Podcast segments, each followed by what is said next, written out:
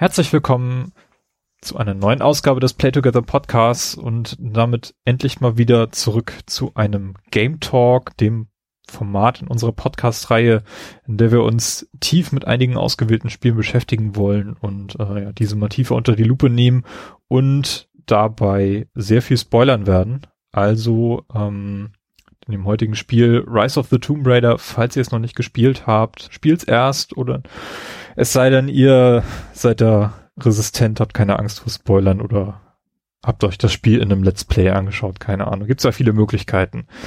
Ich bin Timo und habe heute Verstärkung durch den Carsten. Grüß dich, Carsten. Hallo, Timo.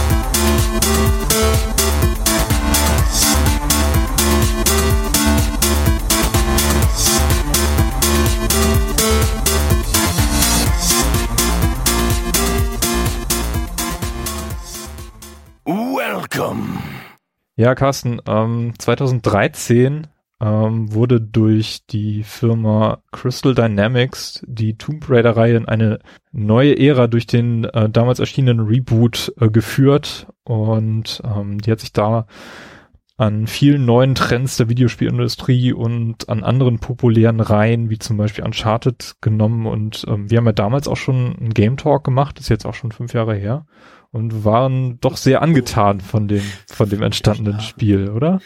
Ja, äh, durchaus. Ich habe das ähm, auch sehr oft noch gespielt. Also ich habe es ja, wir haben es ja damals auf der 360 gespielt. Ich habe das dann noch mal auf der PlayStation 4 gekauft und dort gespielt und ich habe das jetzt letztens noch mal auf der Xbox One gekauft, das Remaster. Äh, ja, genau. Und äh, da nochmal gespielt, also beziehungsweise angefangen, da bin ich jetzt so zur Hälfte durch. Wow. Das, ja.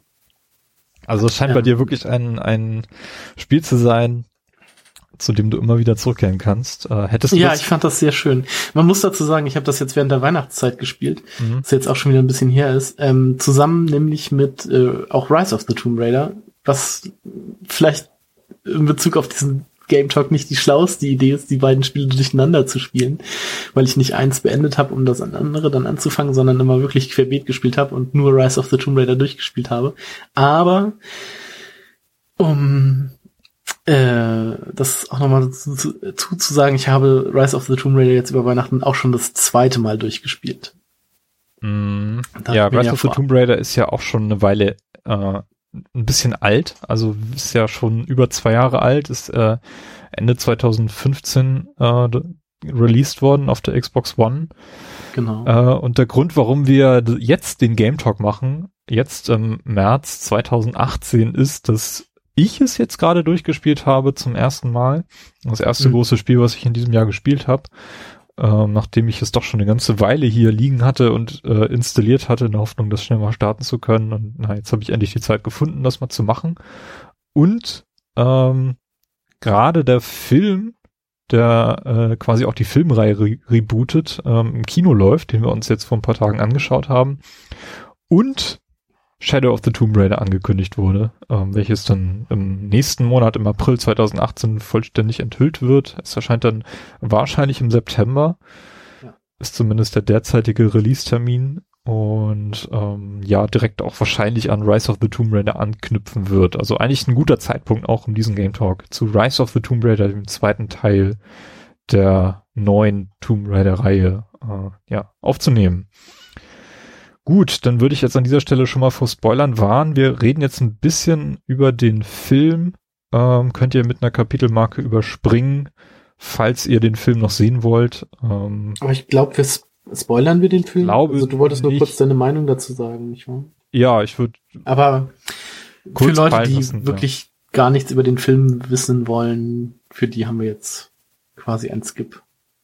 Ja, ähm, Tomb Raider, ich, ich habe ähm, wir haben den am Montag gesehen und mhm. ähm, ich habe mir am, am Tag vorher noch äh, den alten Film mit Angelina Jolie angeschaut. Und 2001, den, den ersten Teil, da gibt's ja noch einen zweiten, den, den, da bin ich mir nicht sicher, ob ich den überhaupt jemals gesehen habe. Ähm, du solltest ihn ja aber auf jeden Fall noch. allein wegen einer bestimmten Person, die dort mitspielt, wo du dir denken wirst, okay, was macht dieser Typ in diesem Film? ja, weil so ein ähnliches Erlebnis hatte ich dann auch bei dem, bei dem Film, weil äh, plötzlich Daniel Craig da rumlief und äh, auch komplett blank zieht. Äh, damit, damit länger nackt zu sehen ist als ähm, Angelina Jolie. Und ich hab, also der, der Film, der, der kommt halt aus einer komplett anderen Zeit. Der fühlt sich an wie so ein, wie so ein Actionfilm aus den, aus den 90ern, der so ein bisschen spät dran war. Äh, also wo, wo die, wo die Ära eigentlich schon vorbei war. Da kam Tomb Raider ins Kino und greift natürlich auch diesen kompletten Flow dieser alten Tomb Raider Reihe, also die Spielreihe auf. Und wir erinnern uns an 1998, als Tomb Raider 2 erschien und irgendwie argumentiert wurde, dass aus Versehen die Polygone ein bisschen falsch saßen und die Oberweite ein bisschen größer war, als sie hätte sein müssen. Und ja, auch Lara so ein bisschen als äh, Sexobjekt verkauft wurde. Auf Messen hieß es äh, Lara Croft Nude und solche Sachen. Ähm, Hast du das mitbekommen, dass bei dem aktuellen Film wieder ja. einige Leute auf die Barrikaden gegangen sind, weil Alicia wie kann das Brüste zu klein sind für Lara Croft. Ja, ja, also da war auch gestern Artikel auf Spiegel Online. Also da dachte ich mir dann auch so, oh Mann, sind ja, nicht war gestern Artikel auf Spiegel Online, der, der irgendwie diese ganzen Kritiken aufgreift und ich fasse mir da echt nur an den Kopf. Ja, also die Ära ist vorbei. Ähm, aber trotzdem, den, den, den alten Film, ich habe ihn auf Blu-ray gesehen, der ist ziemlich schlecht gealtert. Ich habe das Gefühl, der ist nicht richtig gemastert worden die, Blu-ray ist mega unscharf und total schlecht ausgeleuchtet, die ganzen Szenen. Und diese ikonische Szene dieses Films, das einzige, was mir hängen geblieben war, bevor ich ihn jetzt nochmal gesehen habe, das war halt diese Szene am Anfang im, im Croft-Haus, in diesem Croft-Anwesen, wo sie da diese Tonübung macht in der großen Halle, hängt an zwei Seilen und springt da elegant zu, zu einer schicken Musik durch den Raum, springt dann auf den Kronleuchter in dem Moment, wo die Eindringlinge dann das, das Haus da stürmen und sie dann alle ausschaltet, ohne eine Waffe zu benutzen. Äh, eigentlich ganz schick gemacht, aber die Szene hat sich echt nicht gut gehalten, muss ich sagen. Ich war ein bisschen schockiert. Ähm, naja, gut, der Film selber ist jetzt auch nicht besonders und ähm, im Gegensatz zu Lara an den Seilen hat sich die Szene nicht gut gehalten. ja, kann man das auch argumentieren, ja. Aber der neue Film, Carsten, ähm, orientiert sich ganz stark auch äh, an den an den neuen Spielen, an beiden. So ein also, bisschen habe ich so den Eindruck. Ich würde sagen zu 80 Prozent an Teil 1, mhm. zu 10 Prozent an Teil 2 und zu 10 Prozent macht er was eigenes. Ja. so. so ein bisschen so. Ähm, was okay ist, aber ich, ich persönlich hätte mir tatsächlich gewünscht, dass er noch mehr was eigenes macht, anstatt schon vorhandenes einfach nochmal neu oder beziehungsweise anders zu interpretieren. Das hätte ich mir so ein bisschen gewünscht. Ja, wobei ich den Stil der neueren Filme schon sehr cool finde und ähm, vielleicht kannst du mir da ein bisschen helfen. Der erste Film beginnt ja, dass sie wirklich auf so einer Forschungsmission ist, auf einem Forschungsschiff und dann. Ähm, du meinst jetzt das Spiel? Ja. Nicht den Film. Nee, nee, das Spiel. Ja, ja, genau. Du hattest Film gesagt. Das ja, genau. Also, ähm, also nee, ich hatte, glaube ich, den ersten Teil gesagt. Der erste Teil beginnt ja quasi auf dem Forschungsschiff und ähm, genau. der Film versucht das nachher so ein bisschen aufzugreifen, diese, mhm. diese Forschungsmission. Also es passiert im Grunde da das gleiche. Also das, das Schiff im Spiel, das ähm, gerät ja in einen Sturm, zerbricht dann in der Hälfte. Also es ist durch ein sehr viel größeres, es ist wirklich so ein richtiges Forschungsschiff mit einer richtigen Crew und allem, also mehreren Leuten an Bord. Und das ähm, gerät dann in einen Sturm, zerbricht in der Hälfte und Lara wird dann quasi am Strand nachts angespült, wo sie dann äh, niedergeschlagen wird und gefesselt in einer Höhle von der Decke hängend ähm, wieder zu sich kommt. Ja. Und sich dann befreien muss und dann quasi als Einzelkämpferin alleine diese Insel erkundet. Ja, und so ein bisschen äh, was von dem findet man, wenn man möchte, auch in dem Film. Wobei da ja, viel früher einsetzt. Viel in, in dem, im Vergleich zum ersten Film mit Angelina Jolie ist das ein extrem krasser Kontrast, weil äh, Angelina Jolie als Lara Croft ist diese superreiche, ich habe schon fast gedacht, ich gucke irgendwie so einen Batman-Film und das ist nur die weibliche Batgirl-Version, wo sie ihr, ihren Butler in dem Croft anwesend hat und in dem, in dem neuen Film ist Lara Croft, äh, keine Ahnung, Straßenmädchen, ist da dieser Fahrradkurier, hat kein Geld, kann ihre Schulden in dem, in dem Sporthaus, äh, Haus, in diesem, wo sie da ähm, diese, diese Kampfgeschichten macht nicht zahlen und einfach der mega Kontrast. Da merkt man schon, das ist, das fängt anders an, obwohl ich glaube, wenn es zu diesem Film eine Fortsetzung gibt, die laut Wikipedia jetzt noch nicht noch nichts zu gesagt wurde, ähm, dann wird das auch eher dann in diesem Croft-Anwesen weitergehen, was sie am Ende äh, übernimmt oder bekommt. Ähm, auf jeden Fall fand ich diesen Kontrast sehr stark, jetzt wo ich die Filme auch direkt hintereinander gesehen habe. Ja, äh, Alex, wie heißt sie? Alicia Vikander spielt mhm, äh, genau. Lara Croft, erinnert sehr, sehr stark an die, an die Film, äh, äh, an die Spielversion von, von Lara Croft, von der neuen. Optisch. Ja, das finde ich allerdings auch sehr gut. Finde ich auch sehr, sehr gut gemacht und ich finde, sie spielt das auch wahnsinnig gut. Also, ja. ähm, wenn der Film scheitern sollte, dann liegt es nicht an ihr, definitiv. Eher an, diese, an dieser schwachen Story. Eher an der schwachen Story. Also die als die als Film nicht funktioniert. Und, also nicht, nicht gut funktioniert. Und zu viel Sideplots hat, die alle sehr komisch sind und nicht, die der Film eigentlich nicht gebraucht hätte. Ja, ich finde vor allem, dass, dass dieser Film, da hat ja irgendwie zwei Hälften und die zweite Hälfte spielt komplett auf der Insel, fühlt sich an wie ein Spiel. Also ich habe wirklich gedacht, stellenweise, dass ich gleich einen Controller in die Hand nehmen muss und irgend so ein Quicktime-Event machen muss, damit diese Szene weitergeht. Vor allem diese eine Szene äh, mit den mit den Kristallen, die sie da irgendwie in so eine Wand einsetzen muss, ja, damit der Gott, Fußboden war, nicht verschwindet. Das war zu lang und zu. Ja, die hat sich echt also mega gezogen.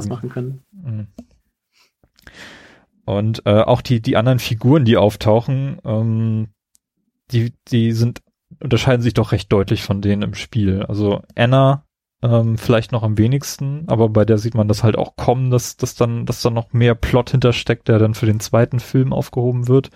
Mhm. Ähm, überrascht hat mich dann aber doch, dass sie tatsächlich auf ihren Vater trifft. Ich weiß nicht, wusstest du das vorher? Hast du da irgendwie einen Trailer nee. gesehen? Das wusste ich nicht und ich fand das auch ziemlich bescheuert. Also das hätte man sich sparen können. Ja, weil es auch von der Figurenzeichnung her ähm, dann doch sehr, sehr stark von den Spielen abweicht, weil im, im, Spiel ist sie halt so geschrieben, dass, dass sie halt diesen Antrieb hat, ähm, durch diese Dokumente und Journals und Aufzeichnungen von ihrem Vater dem nachzugehen, was er eigentlich gemacht hat. Und hier trifft sie ihn tatsächlich und er spielt dann doch eine sehr, sehr präsente Rolle in diesem Film. Ähm, ja. Was, was Wobei man ja sagen muss, dass es ja auch so im als äh, kleines Augenzwinkern oder so Verweis auf die Spiele, dass es ja dann auch immer diese ähm, Tonbandaufnahmen und so von ihrem Vater gibt, die dann so abgespielt werden. Das fand ich auch ganz witzig. Ja, ja, das als Anekdote natürlich, das funktioniert. Und mhm. das fand ich auch sehr, sehr cool gemacht. Ist auch, glaube ich, relativ früh im Film schon zu sehen, dass da mhm. genau so wie im Spiel ähm, ein Diktiergerät auf einem etwas vergilbtem Blatt Papier liegt und sie spielt's ab und davon findest du im Spiel Jahrhunderte. Ja. Ähm, auch andere Elemente fand ich, äh, habe ich sehr gut wiedererkannt. Sie kämpft da mit dem Bogen, findet diese Spitzhacke. Und zum Schluss diesen, äh, diese Seil, dieses Seilzuggerät, mit ja. dem sie sich dann ja auch nachher schneller über die Seile bewegt. Genau. In den Spielen. Das also, fand ich auch, das fand ich auch sehr schön. Also, wenn man mit den Spielen vertraut ist, der wird in diesem Film auch sehr, sehr viel bekannte Sachen wiederfinden. Und das finde ich ziemlich cool gemacht. Also insgesamt muss ich sagen, der Film ist besser als der Erstling von äh, 2001. Er ist auch besser als der zweite. Wahrscheinlich das auch besser als der zweite. sagen. Wobei ich da, ich, ich weiß echt nicht, ob ich den jemals gesehen habe, aber ich habe ihn, hab ihn hier liegen. Ich werde ihn mir demnächst anschauen. Ich, also ich habe ihn mehrmals gesehen. Ich kann dir nur empfehlen, guck ihn auf jeden Fall auch nochmal. ähm, aber, also mir hat der jetzt der neue Tomb Raider Film auch viel besser gefallen. Ich würde ihn auch noch ein zweites Mal gucken. Ähm, aber ich, also ich sag mal so, der zweite Film, wenn noch ein zweiter kommt, der kann nur besser werden. Ja, also es gibt viel, viel zu verbessern, aber ähm, er ist kein kompletter Reinfall. Und er ist tatsächlich mehr an den Spielen orientiert insgesamt. Also die zweite Hälfte fühlt sich einfach wie ein Videospiel an. So absurd ist das teilweise auch. Da macht vieles einfach keinen Sinn und ähm, macht trotzdem Spaß. Also es ist jetzt, man, man kann ihn sich anschauen. Ich glaube, einige Leute werden da ein Guilty Pleasure entwickeln nach dem, nach dem Das kann gut sein. okay, lass uns mal zurück zu äh, Rise of the Tomb Raider kommen. Also, ähm, genau. Rise of the Tomb Raider wurde 2014, ein Jahr nach dem Release des ersten Teils, offiziell auf der Microsoft Pressekonferenz angekündigt auf der E3.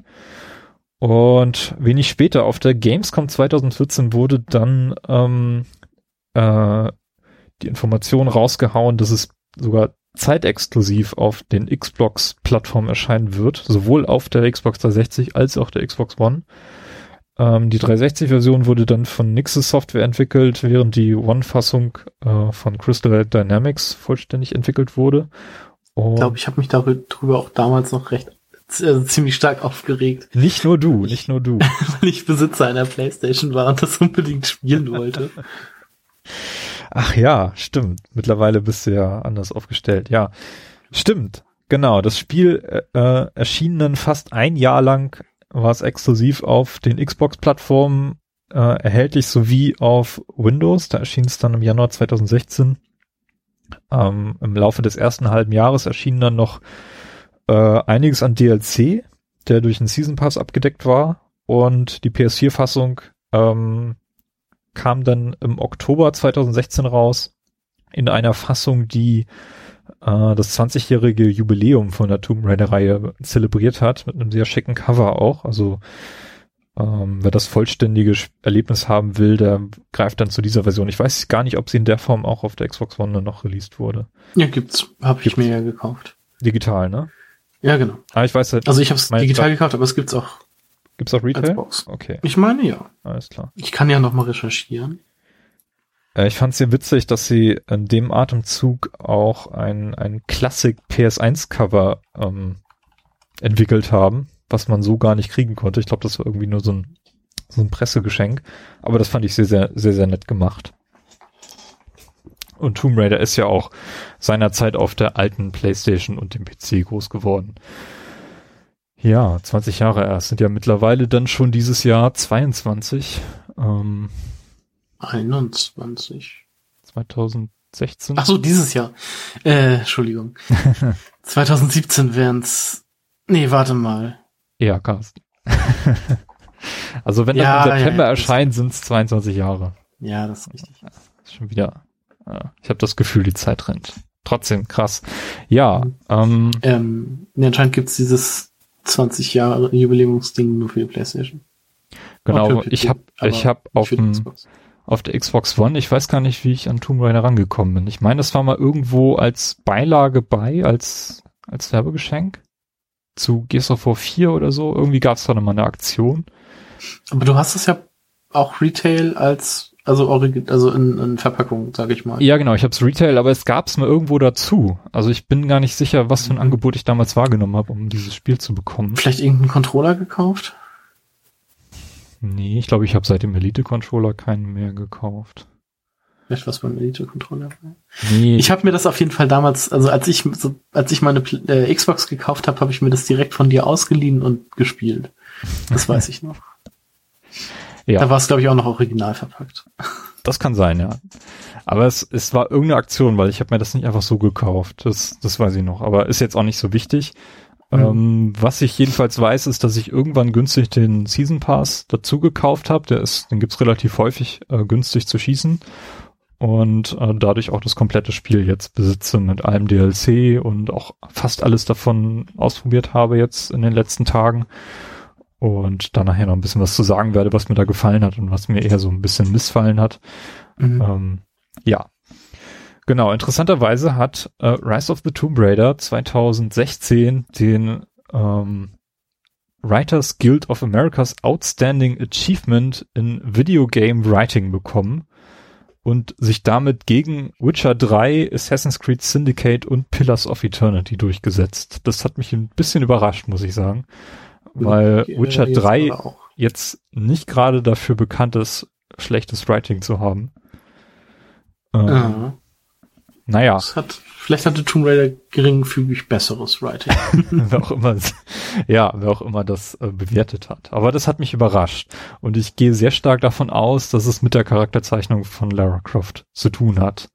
Die geschrieben wurde, wie schon im ersten Teil von 2013, von Rihanna Pratchett, der Tochter von Terry Pratchett. Was ich sehr cool fand, als ich das das erste Mal hörte. Ja, finde ich auch sehr cool. Sie hat nämlich quasi diese Bürde übernommen, nachdem mit Underworld ja die alte Tomb Raider Reihe so ein bisschen vor die Hunde gegangen ist. Ähm, ich habe mir vorhin noch mal das Underworld Cover angesehen. Aber ähm, Underworld war ja auch schon eine Reboot-Reihe, die ja schon deutlich besser funktionierte als das eigentliche Reboot der Reihe, was Angel of Darkness ja. Ja, aber wenn du dir das Cover von Tomb Raider Underworld anschaust, merkst du schon, dass mhm. das noch ein anderes Spiel ist, denn dort ist Lara Croft abgebildet in ihrem knappen Outfit und der Kopf ist abgeschnitten. Also man sieht nur ihren Körper. Ja. Ja. So viel dazu. Aber ich war großer Fan von Tomb Raider Legend und Tomb Raider Anniversary, was quasi mein Einstieg in die mhm. Tomb Raider Reihe war. Also ja. gut, Angel of Darkness habe ich auch gespielt. Aber so richtig eingestiegen bin ich dann erst mit Legend. Ja, äh, Rihanna Pratchett hat vorher schon einige Spiele betreut, in denen sehr starke äh, weibliche Protagonisten ähm, die Hauptrolle spielen, nämlich Heavenly Sword, was eins der PS3 Launch-Titel waren, und Mirror's Edge. Genau. Und äh, das Ziel, was, was dann auch von Crystal Dynamics gesetzt wurde, war ähm, eben Lara's Sexappeal nicht mehr in den Fokus zu setzen, sondern eben ihre persönlichen Motive und Antriebe vor allem auf Basis ihres verstorbenen Vaters oder ihres verschollenen Vaters, äh, Richard Croft, äh, dass das ein bisschen in den Fokus äh, gesetzt wird. Hat sie auch ganz gut gemacht. Mhm. Ansonsten von Cast and Crew äh, Director ist Brian Horton, der direkt danach äh, zu Infinity Ward gewechselt ist und seit 2016 dann dort ähm, weitermacht. In Call of Duty Reihe wahrscheinlich. Und äh, Noah Hughes und Daniel Neuberger sind da mit äh, verantwortlich. Ja, ähm, Carsten, bevor wir jetzt uns ein bisschen mit dem Gameplay befassen, kannst du uns kurz verraten, was hier eigentlich passiert in dem Spiel? Worum geht? wo, also, wo knüpft das Spiel an? Grand, also es äh, spielt genau ein Jahr, also was heißt genau, es spielt circa ein Jahr nach äh, Tomb Raider, also nach dem Reboot. Und ähm, das Ziel in diesem Spiel ist quasi die Quelle des der Unsterblichkeit, die gefind, äh, gefunden, gefunden werden will. Ähm, also das Spiel beginnt mit einem alten, mit einem anderen Charakter, den man schon aus dem ersten Teil kennt, nämlich mit Jonah, mit dem Lara, also das ist der Koch aus dem ersten Teil, falls man sich an den erinnert. Mhm. Genau, mit dem befindet man sich in Sibirien auf einem Berg, den man gerade besteigt, ähm, bis man durch einen eine Lawine quasi getrennt wird und äh, Lara so ein bisschen irgendwie verschüttet wird dadurch. Ich weiß gar nicht mehr genau, wie das war. Auf jeden Fall ähm, kommt es dann zu einem Rückblick, der so ein bisschen den Ausgangspunkt dieser Story ähm, erklärt. Nämlich, also man befindet sich zum einen wieder zurück in London, beziehungsweise im Croft Manor sozusagen, ähm, wo man dann sieht, dass die Boulevardpresse ziemlich über äh, Lara her, äh, herzieht das also so den Anschein erweckt, dass sie in die, in die Fußstapfen ihres Vaters äh, tritt und quasi auch diesen, also nachdem sie quasi von dieser Insel Yamatai zurückgekommen ist, dass ja Ausgangspunkt des ersten äh, Spiels war. Ähm, und ihr Vater war ja auch irgendwie, ja, äh, archäologisch, also Tomb Raider mäßig unterwegs. und er war auch auf der Suche nach der Quelle der Unsterblichkeit und ähm, man erfährt dann irgendwie so ein bisschen, dass er da auf der Suche danach wohl wahnsinnig wurde und Selbstmord begangen hat. Und ähm, die ja, Presse schreibt jetzt, dass Lara halt auch ähm, in die Fußstapfen ihres Vaters tritt oder treten will und ähm, ob ihr denn das gleiche Schicksal droht. ähm, sie macht dann aber, also sie stellt dann eigene äh, Nachforschung an und äh, kommt dann auf die Spur eines mysteriösen Propheten äh, und reist auf dieser Spur quasi nach Syrien, wo man das erste Mal auch mit Trinity beziehungsweise mit dieser Organisation Trinity beziehungsweise mit ähm, Konstantin zusammentrifft, der diese Expedition dort im Namen von Trinity leitet, der nachher ja auch der Hauptwidersacher des Spiels ist und wie wir später auch feststellen, der Bruder von Anna. Genau, und ähm, was jetzt quasi so der Ausgangspunkt für die Story des Spiels ist, äh, man befindet sich nachher wieder zurück im, im Croft Manor, wo man mit Jonah redet. Oder ist es, oder ist es sogar mit Anna? Ich bin mir da jetzt nicht hundertprozentig sicher. Auf jeden Fall, ähm, ich glaube, es ist Anna. Auf jeden Fall wird eingebrochen in das Croft-Anwesen und die Dokumente, die diesen Propheten, äh, die Spur des Propheten nach Sibirien ähm, aufzeigen, die werden gestohlen von einem ja, die der von Trinity äh, arrangiert, nein, wie nennt er sich, beauftragt wurde. Genau, und deshalb ist man jetzt quasi so ein bisschen im unter Zugzwang, da Trinity auch weiß, wo diese Quelle der Unsterblichkeit sein soll und ähm, so eine Art Wettrennen beginnt dann quasi. Deshalb erklärt sich auch, warum Trinity so der Hauptfeind in diesem Spiel ist.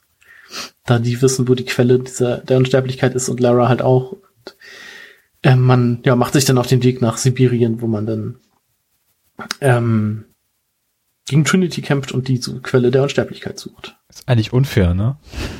Man kämpft Was? sich da immer durch, klettert überall rauf, steigt in tiefste Höhlen rein und die ballern dann einfach mit ihrem Hubschrauber alles weg.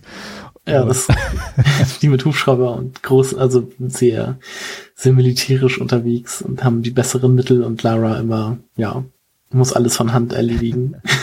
Das stimmt, das ist etwas unfair. Aber. Genau. So, das ist so die Story grob umrissen. Ähm, und man trifft auf dem Weg durch das Spiel auch wieder auf neue Verbündete. Man trifft recht früh auf äh, Jacob, wo ähm, der irgendwie der Anführer dieses Dorfes der Verbliebenen ist, so heißt glaube ich, und auf seine, beziehungsweise früher noch trifft man sogar auf seine Tochter, die einem aber auch nicht über den Weg traut und einen, glaube ich, am Anfang sogar umbringen möchte. Sophia. Bis man dann, Sophia, ja. bis man dann irgendwie von Trinity-Soldaten äh, gestört wird. Aber man schafft es dann nach und nach das Vertrauen dieser Verbliebenen für sich zu gewinnen und sie nehmen einen dann auch so ein bisschen in ihre Gemeinschaft auf, was ganz sympathisch ist. Ja, also ich finde, genau, diese, diese Gemeinschaft, die man da trifft, die, die gibt diesem Spiel auch so einen ganz anderen Flair, weil man da irgendwie mhm. so, sich so, so einen Rückzugspunkt gefühlt hat. Also das hatte ich immer den, den Eindruck. Ne, das geothermale ja so, Tal. Ja, genau. Es gibt, also das ist, das ist erstens eine sehr, sehr schöne Gegend. Ich finde die auch optisch sehr, sehr hübsch gemacht. Mhm. Und es ist eine von drei größeren Gebieten, an denen man wirklich sehr, sehr viel Zeit verbringen kann, weil da super viele Secrets versteckt sind, die man nach und nach auch erst äh, finden kann. Wenn man, die, wenn man die Fähigkeiten. Was wäre denn das dritte? Äh, das dritte ist nachher ähm, diese Siedlung in den Bergen, die sich fast schon so Assassin's Creed mäßig äh, spielt. Da, wo nachher auch die Katapulte stehen, die man bedienen muss. Ach, du meinst um Gletscher?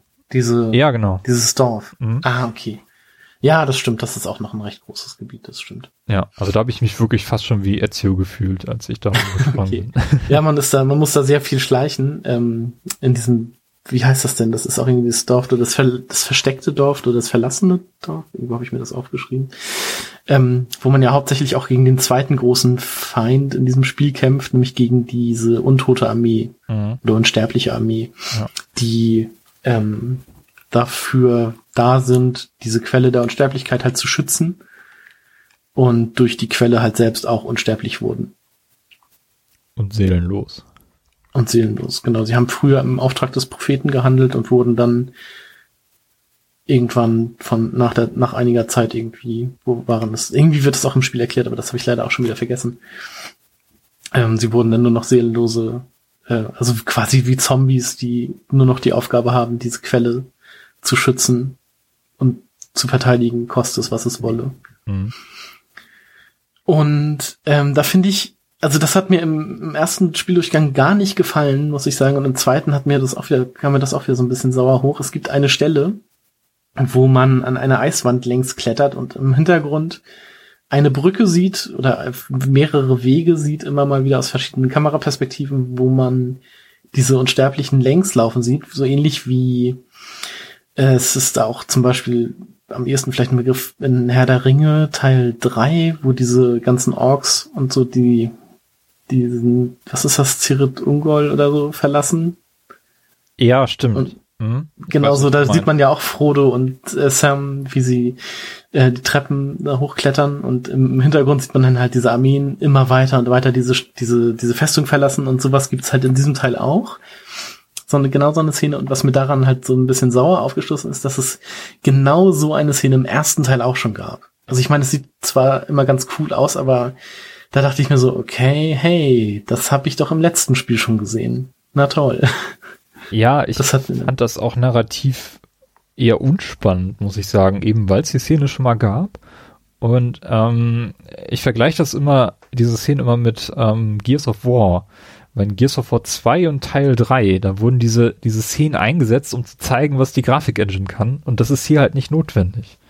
Das kann ich mich bei Gears of War auch gar nicht mehr dran erinnern. Ja doch, da gibt's gibt's so Szenen, wo du auf diesen riesigen Gefährten unterwegs bist und einfach unendlich viele Gegner beschießen musst, die irgendwo unterwegs sind. Und das ist halt Ja, gut, das stimmt, aber da kommen die Gegner ja quasi auch auf dich zu und du bist nicht so und sind da nicht nur, also ja, sie sind auch Teil des Hintergrunds, aber du bist halt ähm, Du kannst halt nicht direkt Ziel. mit ihnen interagieren. Also du kannst dich jetzt nicht entscheiden, da runter zu springen und die alle zu bekämpfen, ja, das ähm, stimmt schon. Ich hatte zu dem Zeitpunkt auch das Gefühl, dass ich so gut bewaffnet bin, dass ich diese Konfrontation sogar gewinnen würde.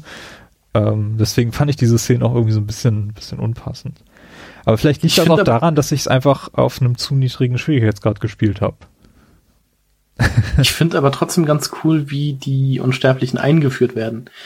Weil man geht ja quasi, also das kommt ja mit diesem Einsatz des griechischen Feuers, wo man dann durch diesen Gang geht, der einfach komplett verbrannt ist, wo dann diese Trinity-Expedition, die Soldaten und alle so komplett verbrannt da und verkohlt da drin rumliegen, die alle Opfer dieses griechischen Feuerwurms, mhm. äh, wurden. Und so teilweise noch ein, zwei Leute noch so leben und noch so vor sich hin leiden. Ja. Das fand ich halt auch echt extrem krass. Und ich fand also die Einführung sehr, sehr cool bisschen besser sogar als diese ähm, untoten Samurai aus dem ersten Teil. Ja, stimmt. Und ich, ich weiß nicht, also ich habe die auch gerne bekämpft. Also die, mhm. die äh, sind herausfordernde Gegner als als äh, am Anfang des Spiels natürlich. Mhm. Ähm, mit dank, dank ihrer Rüstung. Also es ma machte narrativ auch Sinn, dass die an dieser Stelle auftauchen und gleichzeitig gameplay-technisch mich vor eine größere Herausforderung stellen als, als früher. Also ich finde, das, das hat in diesem Fall für mich sehr gut funktioniert. Also ich muss sagen, durch meinen erst, im ersten Spieldurchgang hatte ich, ähm, war ich sehr, hatte ich, äh, war ich sehr äh, ehrfürchtig vor diesen Gegnern, weil die doch sehr schwer zu bekämpfen sind, wie ich fand. Mhm. Aber im zweiten Spieldurchgang habe ich halt sehr oft ähm, Giftpfeile benutzt und weil die damit sofort sterben, wenn dann mal eine Konfrontation direkt kam und habe dann auch damit gleich mehrere Gegner auf einmal besiegt, was ganz cool ist. Aber man kann die halt auch mit einem mit so einer Stealth-Attacke quasi von hinten erledigen. Das hat mir auch sehr gut gefallen. Und ich fand das Gegnerdesign auch sehr cool, weil das einfach so eine alte, das hat mich so ein bisschen an 300 oder sowas erinnert, so eine alten Soldaten, so eine griechischen alten Rüstung. Das war schon sehr cool. Ja, und äh, generell, was das Gegnerdesign angeht, habe ich am ersten Teil, den ich jetzt halt nur wirklich einmal vor fünf Jahren gespielt habe, ist mir so hängen geblieben, einfach diese Unmengen an Gegnern, die zum Schluss auf dich losgelassen werden. Und das war hier mhm. nicht so der Fall. Also klar, ich du fand, hast. Also gerade im letzten, also im Endkampf war das wieder also die letzte Stelle, wo man diesen Turm er erklimmt und nachher gegen diesen Helikopter kämpfen muss, da wurde man auch mit Gegnern zuge. Ja, stimmt. Das geworfen. ist eine Stelle, die, die da vielleicht so ein bisschen aus dem Rahmen fällt und auch die Stelle, wo man mit diesen Katapulten dann Horden von Gegnern besiegt. Aber es ist nicht, nicht so, dass ich irgendwie die, diese 1 zu 1 Konfrontation ständig hatte, wo einfach unendlich viele Gegner gespawnt sind. Das, genau, das bei den Katapulten hat man ja, also da wird man zwar auch von Gegnern beschossen, von vielen Gegnern, aber die kann man halt auch mit dem Katapult dann einfach töten das ist jetzt nicht so die direkte Konfrontation. Das fand ich auch ganz angenehm. Also das ist einfach so, okay, jetzt richte ich das Katapultieren aus und schießt da einmal kurz hin, dann sind fünf bis zehn Gegner tot und dann richte ich es einmal kurz dahin aus und dann war es das auch schon wieder. Ja, aber die Katapulte machten auch irgendwie Spaß. Ne? Du hast ja nicht nur dann das Ziel gehabt, da die, das Tor zu treffen und die Gegnerhorden zu besiegen, sondern konntest halt auch optional dann, ich glaube, du musstest da, waren das Statuen, die du einreißen musstest für Mhm, diese ja, eine glaub, Challenge. geht, Also ja. Das, das, das fand ich schon nett gemacht, hat, hat Spaß gemacht. Mhm. Ja, ähm, generell war ja eine auch eine Kritik, die wir genannt haben vom, vom ersten Teil, dass wir so ein bisschen dieses Entdecker-Ding ähm, vermisst haben. Also diese, diese Tombs, die waren ja schon im ersten Teil vorhanden, indem man zusätzliche Dinge ähm, finden konnte, geheime Artefakte und Reliquien. Und das Da wurde sich ja immer im Nachhinein auch über das Spiel so ein bisschen lustig gemacht. Also es gab, Ja. ich fand, es gab im ersten Teil so ein paar, also zu wenige, also es war schon okay, aber irgendwie waren es doch nachher zu wenig, aber es wurde sich halt immer drüber lustig gemacht, dass man halt äh, Gruften aus, was weiß ich, vor tausend Jahren fand und dann waren da drin überall noch Kerzen an und man fand Teile für ein Maschinengewehr. so als großen Schatz, was halt unlogisch war. ja klar, natürlich. Und das haben sie halt in diesem Teil versucht, oder beziehungsweise sie haben es, glaube ich, auch geschafft, würde ich sagen, Ja. äh, das zu umgehen oder besser zu machen. Ähm, zum einen gibt's halt äh, Tombs, die halt wirklich alt sind, also damals aus dieser alten Zeit von diesen griechischen Soldaten quasi noch errichtet. Aber andererseits gibt's halt auch irgendwie so Tombs, die noch etwas neuer sind, wo dann halt so Lorenrätsel oder sowas gemacht werden Mhm. können, die dann irgendwie, was weiß ich, 50, 60 Jahre alt sind. Und was ich auch sehr schön finde, dass man keine MG-Teile oder Schrotflintenteile oder so findet, sondern quasi Fertigkeiten. Dass äh, am Ende so einer Gruft immer ein, eine Tafel steht, die Lara quasi eine Fähig Fertigkeit beibringt. Ja, und äh, das sind alles sehr, sehr, also sind alles optionale Fähigkeiten, aber auch sehr praktische Fähigkeiten. Ne? Da gibt's zum Beispiel, ich glaube, das heißt Geologe, den du freischalten kannst, äh, der dir halt die Fähigkeit gibt, ähm, zusätzlich in diesem, in diesem Scan-Modus, den du da hast, in diesem Metroid Prime-Modus, äh, zusätzliche ähm, Quellen für Ausrüstungsgegenstände zu sehen. Ähm, du kannst freischalten, dass du, dass du seltene Tiere sehen kannst. Ähm, das sind alles Dinge, die, die im normalen Character Building, was du hast, wo du einfach durch Erfahrungspunkte zusätzliche Fähigkeiten bekommst, äh, die du dort halt nicht freischalten kannst. Und ich fand, das war fast immer sinnvoll, was ich da gefunden habe. Und das Mhm. hat mich auch wirklich motiviert, dann auch jede einzelne Tomb zu machen. Ganz abgesehen davon, dass ich die Rätsel auch bei den meisten Tombs ähm, durchaus interessant fand. Also da musste ich auch ein bisschen knobeln. Ähm, wo muss ich jetzt hier eigentlich drücken? Was ist das Ziel? Und was macht dieser Schalter? Aha, ich muss erst irgendwie den Fahrstuhl nach oben drehen, damit ich den Schalter sinnvoll benutzen kann, damit das Wasser dann irgendwie ihn wieder runterdrückt und, und solche Geschichten. Das fand ich alles, ähm, hat mich stellenweise so ein bisschen an, an Zelda erinnert, so ein ganz bisschen. Also fand ich gut. Mhm. Also mir haben die Tombs auch sehr gut gefallen. Mhm. Ja, genau. Da gibt's dann an jeder Tomb auch, also es ist richtig so ein kleines Level, da findest du immer einen Speicherpunkt gespeichert, äh, beziehungsweise äh, so ein bisschen ähm, Punkte der Sicherheit, Punkte der Ruhe. Das sind diese Lagerfeuer, die man dort finden kann, Wie bei Dark Souls. wie bei Dark Souls. ja, aber äh, genau, das war ja auch Das dient, auch als, schon der dient Fall. auch als Schnellreisepunkt. Genau, es sind Schnellreisepunkte, falls du irgendwas vergessen hast, wenn du irgendwie später merkst, ah, in der, in dieser Tomb gibt's noch irgendein Dokument, was ich dann noch finden kann oder ein bisschen äh, Coin Cash, äh, diese, diese alten Münzen, kann man da immer wieder hin zurück. Und diese Feuer dienen halt auch, um deinen deinen Charakter aufzubauen, um Items zu craften, um, um Waffen zu verbessern, wenn man die entsprechenden Ressourcen hat. Und ähm, in höheren Schwierigkeitsgraden, in diesem Survivor-Modus, sind das auch die einzigen Stellen, wo du tatsächlich speichern kannst. Mhm. Ja. Genau.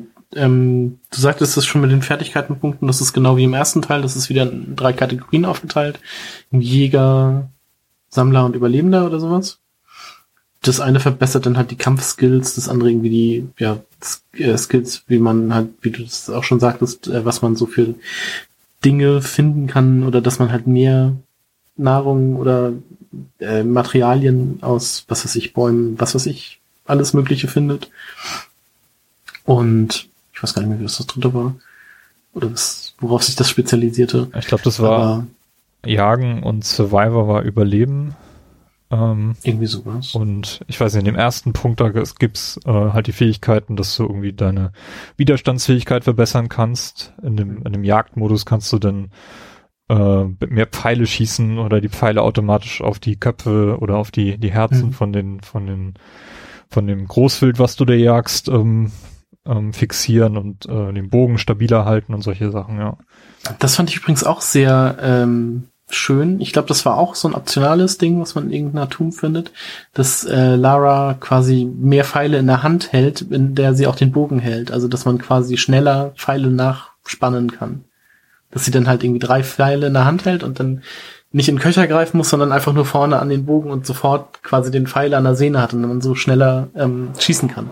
Ja, ich finde, der Bogen hat auch wirklich sehr viel an Bedeutung noch gewonnen gegenüber dem letzten Teil. Vielleicht kannst du das bestätigen. Ähm, ja, weil man auch noch mehrere Arten von Pfeilen hat. Ich glaube, also ich bin mir nicht mehr hundertprozentig sicher, aber ich glaube, vor dem ersten Teil hatte man auch Feuerpfeile und ich weiß nicht, ob man später auch noch Explosionspfeile hatte.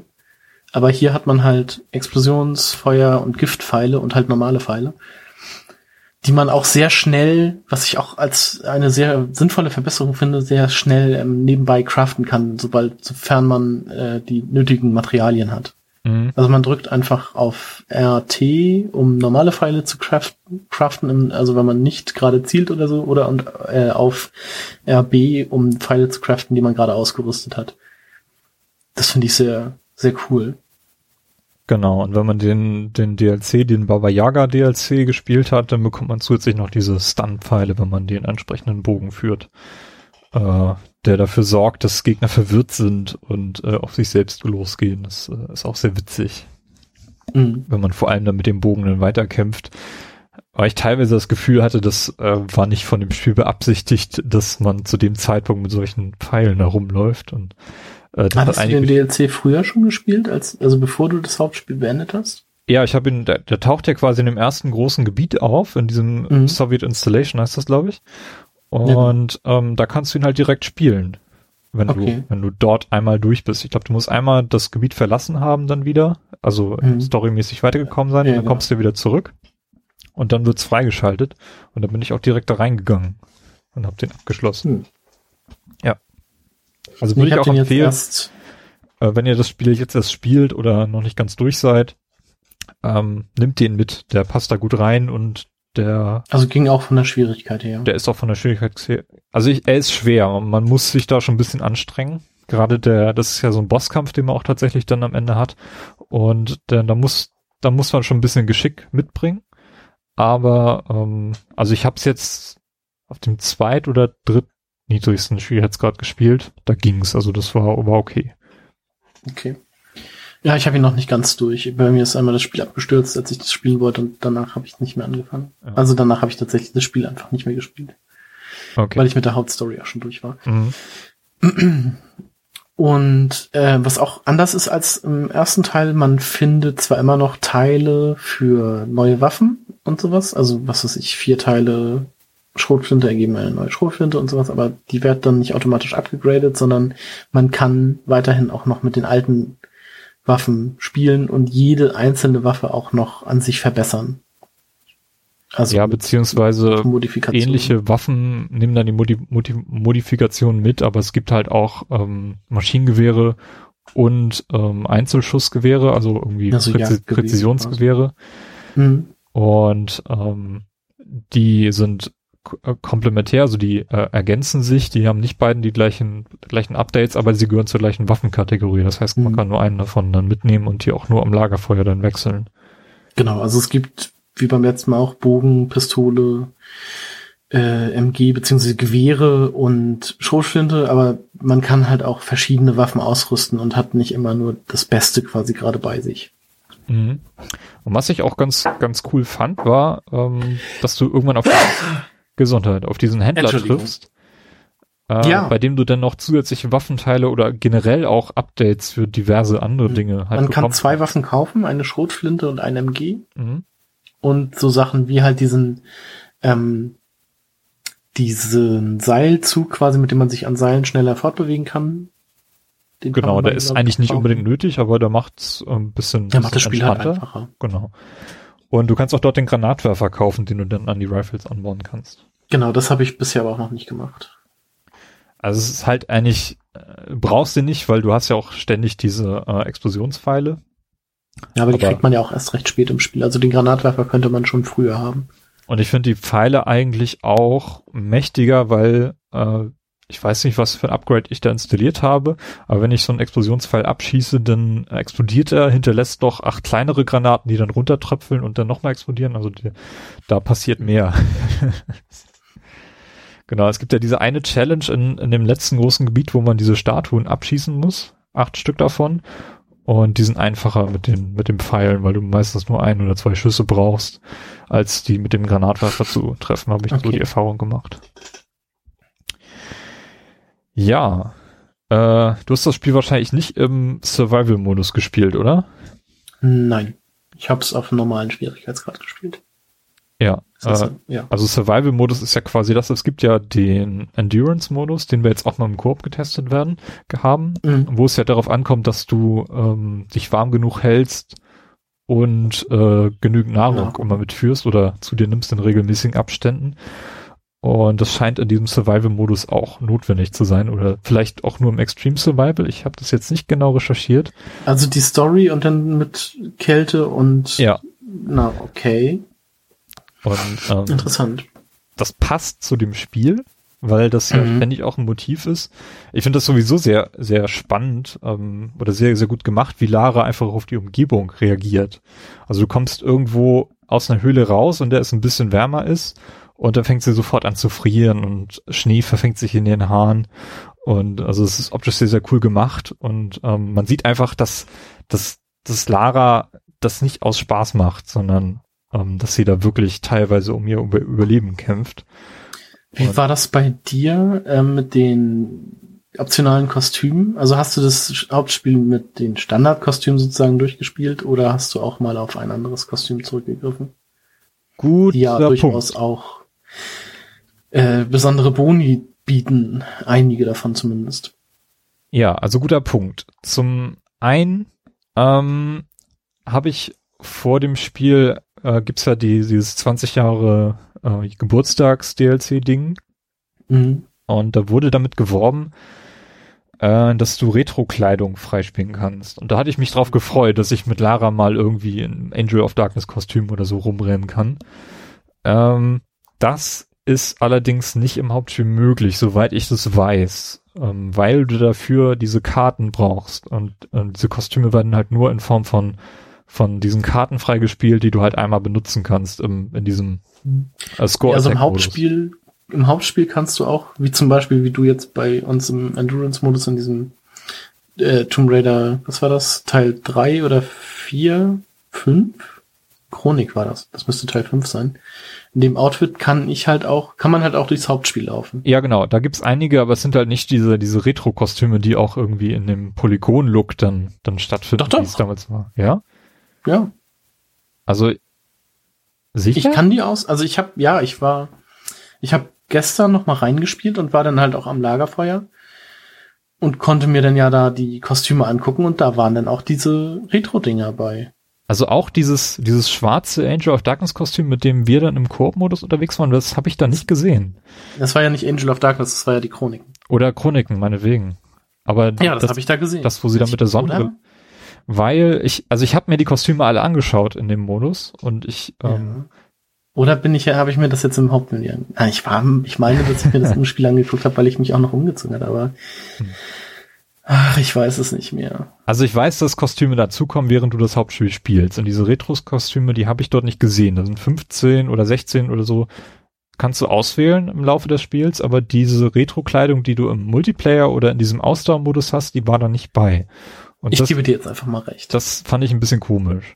Aber ich habe auch diese, diese Anzüge verwendet. Ähm, zum einen den, den Anzug, den du im Baba Yaga DLC, diesen Witch-Anzug, den du da bekommst. Das sieht ziemlich absurd aus, wenn du denn damit rumrennst. Den kenne ich noch gar nicht. Äh, genau, den habe ich nur, nur angezogen, weil es dafür ein Achievement gibt, wenn du den eine Weile lang anhast. Und danach habe ich diese Handschusskleidung angezogen, für die es auch ein Achievement gibt, wenn du damit Tiere jagst. Und das mhm. sind die einzigen beiden, die ich dann letztendlich äh, mir ausgewählt habe. Aber wie ich gesagt, nämlich, also das Hauptspiel. Ich, in dem Schwierigkeitsgrad, in dem ich war, da war es halt auch nicht nötig, da irgendwie noch groß auf Boni zu setzen, weil mhm. Ähm, ich weiß nicht, da auf, äh, im Survival-Modus kann ich mir schon vorstellen, dass man da eher Wert drauf legt, da noch irgendwie zusätzliche äh, Schutzmechanismen oder Schutz gegen, gegen äh, Auskühlen oder sowas, dass das da ein bisschen wichtiger ist als in dem Modus, in dem ich es gespielt habe. Wie war's bei dir?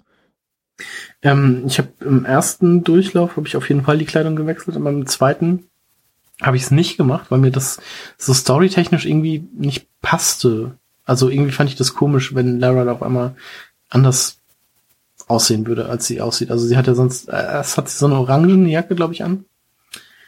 Und nachdem man dann mit Jacob geflohen ist, kriegt man so eine, ja, so ein, so ein Parker oder irgendwie so eine, so eine alte Jacke. Ähm, und während des Durchlaufs habe ich das halt nicht gewechselt, aber jetzt, nachdem ich das Spiel durchgespielt habe, habe ich diese, ich weiß nicht, irgendwie so ein Kommando-Outfit ist das, glaube ich. Mhm. Das gibt einem auch irgendwie so besondere Vorteile und das, damit laufe ich jetzt halt durch die Gegend. Das habe ich im ersten Spieldurchgang auch recht früh angehabt, weil das halt kampftechnisch sehr gut ist. Okay, ich bin halt irgendwie die meiste Zeit da nur als in diesem Handschuss, also in diesem Jägerinnen-Outfit unterwegs mhm. gewesen, mhm. was halt auch ziemlich, äh, ja, runtergekommen aussieht und äh, so habe ich das Spiel halt dann komplett gespielt, weil es halt auch doch recht lange dauert, bis du dann diese 50 Tiere äh, getötet hast. Ich hatte das auch erst kurz vorm Ende dann bekommen, das mhm. Achievement und dann hatte ich auch keine Lust mehr, dann die Kleidung zu wechseln oder hab's dann auch nicht mehr dran gedacht, dass ich das noch machen kann. Ähm, mir ist das dann noch einmal aufgefallen in dem Croft Manor DLC, äh, was auf der PS4 dieser VR-Modus ist da äh, kannst du nämlich einmal das komplett durchspielen und wechselst dann die Kleidung, wenn du am Ende nochmal in das Haus reingehst, ähm, um die letzten Secrets zu sammeln, die du vielleicht verpasst hast. Äh, mhm. Da zieht sich Lara dann auch nochmal um und rennt dann in so einem total gechillten ähm, Zuhause-Outfit rum, was ich auch sehr, sehr witzig fand, weil sie eben dann auch dort zu Hause ist und dort wohnt. Nee, fand ich, fand ich, das fand ich an der Stelle nochmal recht nett. Muss ich auch noch spielen. Habe ich auch noch vor mir.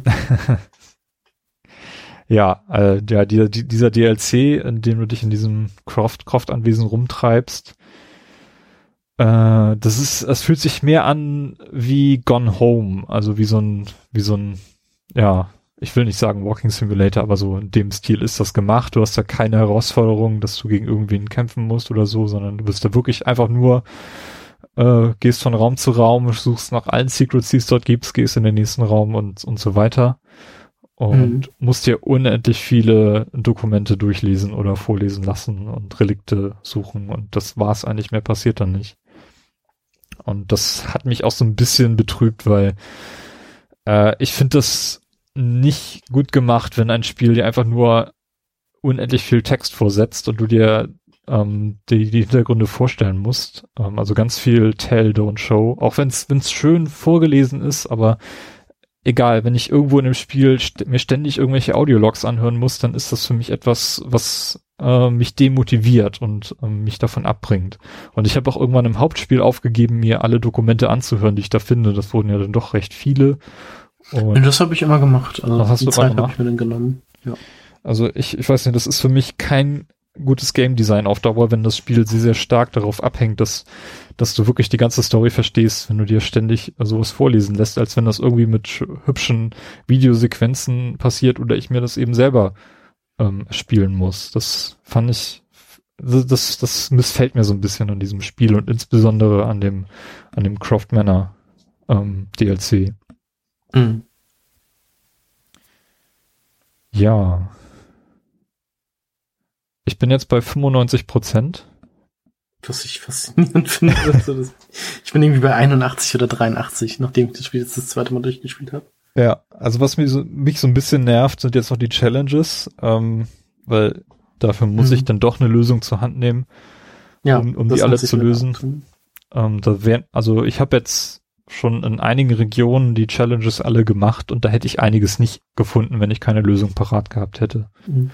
Ich Aber weiß noch in dem geothermalen Tal mit den Kaninchen oder diese Zielscheiben, mhm. die ich halt einfach auch einfach nicht sehe. Also das ist Wahnsinn. Und es gibt eine tolle Zelda-Quest. Eine Zelda-Quest? Welche mal? Ja, man muss Hühner fangen. Ach ja, natürlich. Ich habe da nicht an Zelda, sondern an Fable gedacht. Was? Achso, da muss man das auch machen. Ja. Okay. Ja, stimmt. Nee, ich musste da sofort an, an Kakariko denken aus Ocarina of Time. Stimmt, ja. Ja, der doch stimmt. Jetzt, wo du Zelda sagst, dann da gibt's auch diese Hühner-Challenge. ja, da, also das, das äh, Areal ist sowieso sehr nett. Also da gibt's ja auch diese, diese Tauch-Challenge, wo du von bestimmten Punkten ähm, tauchen musst. Also so, so einen Tauchsprung mach, machen musst, den du auch mhm. selber triggern musst, was es dann doch ein bisschen anspruchsvoll macht. Und eine Achievement bekommst du, wenn du von einem Hausdach in einen Brunnen reintauchst, äh, wofür ich auch sehr viele Anläufe gebraucht habe, bis ich das richtig hinbekommen habe. Aber äh, ja, generell fand ich diese Region sehr, sehr nett, weil die auch so ein bisschen Open-World-Charakter in das Spiel reinbringt, was ja sonst recht linear aufgebaut ist. Und du eben auch viel Motivation hast, in die Gebiete zurückzukommen, wenn du neue Fähigkeiten besitzt, weil einiges halt doch nicht zu erreichen ist am Anfang. Genau. Und ähm, so an Fertig Fähigkeiten beziehungsweise Ausrüstung gibt's halt auch viel mehr, wie ich finde, als in Teil 1 noch. Ausrüstung, was meinst du da? Ja, zum Beispiel nachher diesen ähm, das Atemgerät, um unter Wasser atmen zu können. Ja, oder diese, diese Pfeile, die als Brücke dienen oder als Leiter. Diese Breitkopfpfeile, mit denen man auch an abgelegene Orte kann. Mhm oder sowas. Und äh, es gibt diesen, diesen Enterhaken wieder, den man auch aus Let der in Legend damals schon mal eingeführt wurde, mit dem man sich quasi auch an bestimmten Stellen über Schluchten und so ziehen kann. Ich glaube, den gab's in, im Reboot von 2013 noch nicht. Bin mir aber auch nicht ganz sicher. Aber ich glaube, der ist auch jetzt in Rise äh, of the Tomb Raider neu. Gab's da auch schon diese Möglichkeit, dass du höhere gelegene Punkte erreichen kannst, indem du da deinen Enterhaken hinwirfst und dich dann an dem Seil hochziehst? Das war etwas, was hier irgendwie ein bisschen, bisschen komisch vorkam in diesem Spiel, weil. Also in Legend und so gab's das. In Legend und Ja, aber ich meine jetzt in dem, und im letzten Teil nicht. Im letzten Teil nicht. Das ist ja der einzige, den ich gespielt habe, die alten Tomb Raider, also, das kenne ich ja gar nicht. Ne, ich meine, da gab's diesen Enterhaken einfach nicht. Also ich fand das, das war das einzige Item, was mir irgendwie so ein bisschen komisch vorkam, weil es nicht so richtig eingesetzt wird in dem Spiel und ich dann auch zurückdenken musste an frühere Spielabschnitte, äh, wo ich den hätte einsetzen müssen, weil ich nie das Bedürfnis hatte, mich an mhm. höher gelegene Stellen hochzuziehen. Ähm, da war irgendwie nichts. In dem geothermalen Tal gibt es tatsächlich einen Punkt, irgendwie so ein, so ein höher gelegener Aussichtspunkt, wo ein Dokument liegt. Das kannst du ja dann sehen durch diesen, mhm. diesen Metroid Prime Scan. Ja, Survival-Modus. Soweit, ja, ich habe die ganze Zeit überlegt. Oder Survival-Blick oder irgendwie sowas. Ja. Und äh, da kam ich im, im, im Hauptspiel nicht, nicht hoch und das ist dann die einzige Stelle, die mir dann noch einfiel, dass, dass ich da ja mal diesen, diesen Enterhaken hinwerfen könnte und das hat dann auch geklappt, aber sonst ist mir da nichts irgendwie über den Weg gelaufen. Wie gesagt, ich bin jetzt bei 95 Prozent, also viel fehlt da nicht mehr. Wirst du die 100 Prozent voll machen? Ich denke schon, ja. Ist jetzt wirklich nicht mehr viel, was da noch fehlt. Aber ich habe, es hat mich auch extrem motiviert und ich bin jetzt bei, ich weiß nicht, glaube ich 36 Stunden oder so, die ich da reingesenkt habe. Okay. Also schon recht viel Spielzeit, finde ich, für, für das Spiel. Ich bin, glaube ich, bei über 40 und habe ja. halt erst 85 Prozent. Ja. Ich bin, ich muss noch mal reinschauen. In der Xbox wird das ja gelockt, was da jetzt steht. Aber das letzte Mal, als ich da geschaut habe, waren, glaube ich, 36 Stunden drin. Ja. Äh, der DLC äh, was hast du denn davon gespielt? Das ist ja alles dann im ersten halben Jahr nach Release äh, äh erschienen. Mhm. Und dann, äh, wie gesagt, im, im Season Pass alles drin. Ich fand's ein bisschen komisch, muss ich sagen. Weil wenn du das also Spiel jetzt einlegst, auf der Xbox zumindest, und dann startest, dann kriegst du erstmal ganz viele Nachrichten vorgesetzt, oh, du kannst jetzt das spielen, wenn du das und das machst und du kannst das mhm. spielen, wenn du das und das und für dieses musst du erst dahin kommen und ähm, äh, du wirst total überfahren mit Dingen, die du noch überhaupt nicht zuordnen kannst, weil du das Hauptspiel noch gar nicht angefangen hast. Also es ist ein bisschen irreführend, muss ich ganz ehrlich sagen, wie das gemacht ja. ist.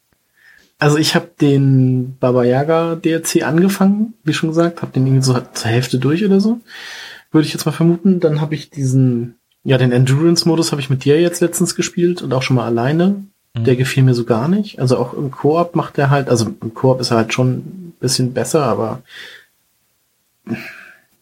ich muss ganz ehrlich sagen, nachdem wir haben jetzt irgendwie 75 Minuten gespielt oder überlebt, eine Runde und danach dachte ich mir dann auch so, okay, jetzt habe ich alles gesehen und muss das halt nicht nochmal machen. Also bei also dem Modus, Also um das mal zu erklären, was das ist, das ist ein Survival-Modus auf einem im Wald und mhm. du spielst dort ohne Karte. Das heißt, du kannst im, im Menü nicht sehen, wo du dich gerade befindest. Es gibt auch keinen Kompass oder so. Genau, es gibt keinen Kompass. Du kannst, äh, das Ziel ist einfach Schätze zu finden, zu überleben möglichst lange. Also gibt's Tag und Nacht. Äh, äh, die du da überleben musst. In der Nacht bist du halt ein bisschen anfälliger gegen Kälte und da kommen dann auch mal Gegner und überfallen das Lager, in dem du dich vielleicht gerade eingenistet hast. Äh, genau. Äh, wärmen kannst du eine Anzeige für an Lagerfeuer. Nahrung, also für Hunger mhm. und für Kälte. Also beziehungsweise man muss sich halt ab und zu an Lagerfeuer stellen, um sich ja, aufzuwärmen. Genau. Und man muss regelmäßig was essen. Richtig. Und äh, Schätze kannst du halt finden. Kleinere Schätze findest du häufig in, in Lagern, also wo ein paar Häuser zusammenstehen, oder eben in Höhlen. Und in diesen Höhlen, ähm, die leider auch fast immer gleich aussehen, das ist immer dieselbe Höhle, die ist nur ein bisschen anders aufgebaut jedes Mal. Ähm, also Fallen kannst du dort finden und wenn du in die reinfällst, bist du tot. Oder es gibt diese kleineren Fallen, die keine Ahnung, paar Spikes äh, vom, vom, von der Decke fallen lassen, da hast du dann noch eine kleine Reaktionszeit, die äh, abzuschießen. Oder eben, äh, wenn, also wenn du in die Spikes reinfällst, bist du sofort tot. Oder du kannst in so einer Fußfalle stecken, da nimmst du halt ein bisschen Schaden, aber kannst dich dann noch draus befreien. Da muss man extrem aufpassen. Gerade bei den Spikes, die oft am Anfang der Höhle sind. Und wenn du diese Höhle halt komplett abgegrast hast und auf dem Rückweg bist und dann da reinfällst, nachdem du sie schon vorher äh, mit der Pistole ausgelöst hast, dann bist du halt auch tot. Das ist mir jetzt ein paar Mal passiert und das nervt einfach unfassbar. Muss ich mir natürlich auf die eigene Kappe schreiben, aber das macht diesen Modus halt extrem schwer. Im Koop-Modus hat man immer noch die Gelegenheit, sich äh, gegenseitig äh, zu helfen. Allerdings auch nicht unendlich oft. Da gibt's ähm, maximal halt, dreimal. Genau. Man kann das aber wieder auffüllen. Wenn man große Schätze findet, die man nur in diesen großen Tubes findet. Mhm. Ja. Genau, und unser Spiel ist jetzt, also die Gegner werden von Tag zu Tag auch schwerer, beziehungsweise nach einer gewissen Zeit immer schwerer. Du triffst dann irgendwie öfter mal, also du hattest jetzt erzählt, dass es nachher irgendwie keine normalen Tiere mehr gab, sondern nur noch Wölfe äh, und Bären. Ja, und Bären, die nur noch zu zweit auf dich zukommen. Mhm. Aber dafür natürlich auch viel Essen geben, also ja. Es ist halt irgendwie auch keine Motivation. Du kannst dich, kannst den Score mit deinen Freunden vergleichen ähm, du kriegst Achievements, wenn du irgendwie zehn Tage überlebst oder, keine Ahnung, fünf Kaninchen gegessen hast und das war's. Also viel mehr Motivation ähm, für diesen Modus habe ich dann auch nicht gesehen. Und wenn man sich ja die Achievements anschaut, da steht ja jetzt in der Xbox One immer bei, ähm, wie oft die gefunden wurden, also wie oft die mhm. ähm, eingelöst wurden. Und da ist der Score bei fast allen von diesem Modus bei unter einem halben Prozent. Also kann man schon vorstellen, wie beliebt dieser Modus äh, sein muss. ja, mir gefiel er halt auch nicht. Ja. Und ähm, man muss auch sagen, nachher, wir waren irgendwie in der Nacht von, von Tag 8 und wir, wir hatten irgendwie beide keine Munition mehr und mussten gegen zwei Bären kämpfen, die mich dann irgendwann verfolgt haben und ich bin dann, das war dann irgendwie so eine, so die Wahl zwischen Pest und Cholera. Ich wurde dann von den Bären verfolgt und hatte zusätzlich, war ich fast erfroren und hatte keinen, hatte tierischen Hunger und ich weiß gar nicht mehr, woran ich dann gestorben bin, ob mich noch ein Bär erwischt hat oder ob ich dann einfach ähm, mit leerem Magen zusammengebrochen bin. Aber wir konnten uns dann halt auch nicht gegen diese Bären wehren. Ja, das äh, war stimmt. halt auch schade. Das ist so ein bisschen ähm, blöd gelaufen. Aber sonst, äh, wenn man Bock hat, das zu spielen und ähm, keine Lust hat, im normalen Hauptspiel in Survival-Modus zu spielen, dann kann man sich ein bisschen austoben hier. Ähm, Genau, so viel dazu. Man kann äh, diesen Modus aufpimpen, indem man sich zusätzliche Challenge aussucht, die man dann absolvieren muss. So was wie überlebe fünf Tage oder überlebe sieben Tage oder töte fünf Bären, solche Dinge. Da kriegt man dann zusätzliche Münzen, die man dann gegen Karten eintauschen kann. Und man ja, kann vor dem Spiel auch die Karten selber auswählen, die man mitnehmen möchte. Und da wird es ein bisschen absurd in dem Spiel. genau, man kann irgendwie so einen Big Head Modus aktivieren mit diesen Karten. Ich hatte jetzt eine Karte mitgenommen, die es mir erlaubt hat, dass alle Fertigkeitenpunkte schon von Anfang an freigeschaltet waren. Mhm. Und du hattest jetzt erzählt, du hattest einen Punkt, wo man unendlich Giftpfeile hatte, ne? Genau, ich habe mir hab noch einmal alleine das gespielt und zehn Tage ähm, Solo-Modus überlebt und da hatte ich äh, die Karte genommen, dass ich halt unendlich viele Giftpfeile hatte, dass Gegner, wenn man sie tötet, ein bisschen Nahrung geben und ein bisschen Wärme geben und ähm, ich weiß gar nicht, was die anderen beiden noch waren. Also fünf Karten hatte ich irgendwie eingelöst. Insgesamt habe ich über 250 oder 300 Karten, bin ich jetzt gar nicht sicher. Äh, durch den DLC kann man ja schon jede Menge Kartenpacks aufmachen, mhm. wenn man den hat. Und im Laufe des Spiels findet man halt auch noch weitere oder schaltet man weitere Kartenpacks frei, wenn man Challenges in diesen Multiplayer- oder Solo-Player-Modus ähm, erfüllt, bekommt man auch noch Kartenpacks. Und man kann natürlich auch für Echtgeld äh, Kartenpacks kaufen, aber das ist ja. irgendwie nicht notwendig. Definitiv. Nee, also für mich auch überhaupt nicht. Und es gibt halt auch diese äh, Appearance-Karten, durch die man sein Aussehen verändern kann und dann kann man auch tatsächlich in den Kostümen der alten Tomb Raider-Teile äh, spielen. Was auch ganz nett ist, finde ich. Und ich glaube, in dem Spiel, was wir gemeinsam gespielt hatten, da war ich auch tatsächlich mit so einem schwarzen Kostüm und Sonnenbrille unterwegs. Im genau, Retro-Look. Tomb Raider 5. Tomb Raider 5, okay. genau. Ähm, diesen Cold Darkness DLC habe ich mal angetestet. Da mhm. ist man in einer russischen Forschungsstation irgendwie unterwegs und trifft auf Zombie-Gegner. Und man muss ein, den Ausbruch von einem Gas, Nervengift, irgendwie sowas verhindern. Ja, genau. Also da muss, da, da kommst du in so eine Anlage rein. Da sind verschiedene äh, Drehschalter und äh, Zielschalter, die du dem, mit dem Bogen ziehen musst. Und du bekommst dann ähm, die Anweisung, äh, wenn dort in der, in einem untersten äh, Gerät eine deutsche Flagge hängt, dann musst du den grünen Schalter drücken. Wenn sie nicht dort hängt, dann musst du an dem blauen Schalter ziehen. Und solche Anweisungen bekommt man denn da. Ich habe jetzt auch nur das Tutorial gespielt von Kurt Darkness. Und wenn du das gemacht hast, dann ist dann das Tutorial ja auch schon zu Ende und äh, der Ausbruch des Nervengases ist äh, eingedämmt. Mhm. Ähm, gleichzeitig gibt's aber in diesem Modus noch äh, Geiseln, die du befreien musst. Und da sind dann kriegst du dann auch, äh, keine Ahnung, was denn da Bonus ist. Die sind befreit und rennen dann weg. Äh, mehr passiert da nicht. Äh, da gibt's aber auch nur ein Level und das Tutorial. Und ich habe jetzt nur das Tutorial gespielt. Deswegen kann ich auch ich gar nicht mehr dazu sagen. Mhm. In dem Croft-Anwesen gibt's noch den Laras Nightmare-Modus. Das mhm. ist auch so ein Zombie-Modus mit Endboss. Äh, so ein, so ein, ja, äh, Skull, den du da irgendwie, der da rumschwebt und dich mit Steinen bewirft. Äh, Hast du den gespielt? Den habe ich gespielt, den habe ich auch durchgespielt. Äh, also auf dem einfachsten Schwierigkeitsgrad. Ist ganz okay, ähm, wer auf diesen Zombie-Modus steht. Es ist auch irgendwie, ich habe das Gefühl, hier wird alles in dieses Spiel reingeworfen, was äh, auf so einer Bucketlist äh, an äh, gewinnbringendem Inhalt der letzten Jahre drauf war. Also wir haben Zombies, wir haben den VR-Modus. Call hat einen Zombie-Modus, sowas brauchen wir auch. Ja, wir haben, wir haben den VR-Modus für Blood Ties auf der PS4. Wir haben äh, den Koop-Modus und wir haben die Karten, die du da kaufen kannst. Ist alles mit drin. Ähm, ja, na gut. Äh, ich find's ein bisschen komisch und ich hätte den DLC so in der Form auch nicht gekauft, ähm, wenn ich den Season Pass nicht für 5 Euro oder so, mehr habe ich da gar nicht bezahlt, ähm, bekommen hätte. Mhm. Und ähm, wie gesagt, dafür kriegst du alleine den Baba Yaga DLC und der ist, der ist schon ganz cool. Und ich glaube, das war auch alles, was es dann da zusätzlich gibt. Ja. Ne? Ähm, was man vielleicht nochmal sagen kann, so als kleines Ding nebenbei, äh, Lara Croft wird im Deutschen nicht mehr von Nora Tschirner gesprochen. Ja. Sondern von Maria Koschny, die unter anderem die deutsche Stimme von Jennifer Lawrence ist. Weißt du, was der Grund war, warum das gewechselt hat? Keine Zeit? Geld? Keine Ahnung. Ich könnte mir vorstellen, dass es einfach Geld war. Hm. Aber, oder das vielleicht auch, ach, ich weiß es nicht. Ja, äh, wie findest du das Spiel denn jetzt eigentlich?